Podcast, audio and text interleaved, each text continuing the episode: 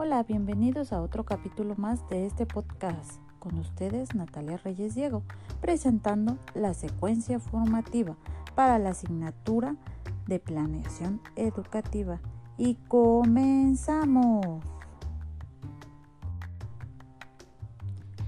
La secuencia formativa es una herramienta que nos ayuda a examinar, detallar y decidir sobre nuestra práctica docente. Dentro de esta tiene los siguientes componentes dividido en tres fases.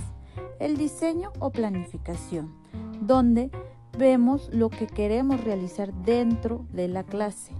Activa o interacción, donde llevamos a cabo lo planeado.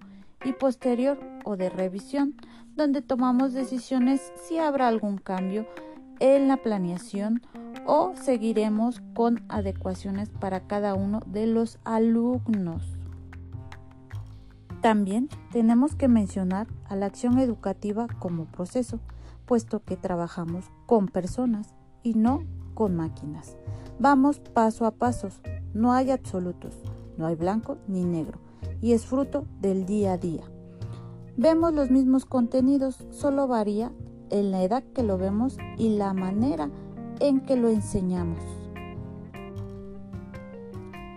La secuencia formativa como articuladora es sólo cómo el docente va a entrelazar todos los contenidos. Y por último, la perspectiva del educador y del educando. No vale la una sin la otra. Esto quiere decir que es necesario conocer y cubrir las necesidades del estudiante al mismo tiempo las del docente.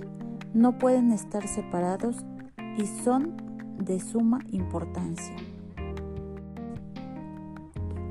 Por tanto, la secuencia formativa debe de plantearse algunos de los siguientes cuestionamientos.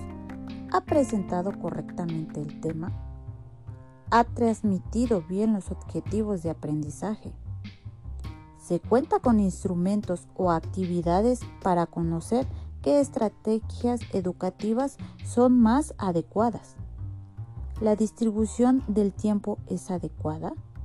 ¿Se realiza una evaluación final? La evaluación final permite conocer el progreso de cada sujeto, entre otras preguntas. Recordemos la importancia que tenemos como docentes en la enseñanza para generar aprendizajes significativos en todos nuestros alumnos. Por el momento es todo. Anhelo que con esta pequeña plática nazca en los profesores las ganas de investigar más sobre la secuencia formativa y se tome el tiempo para reflexionar su práctica docente. Hasta la próxima.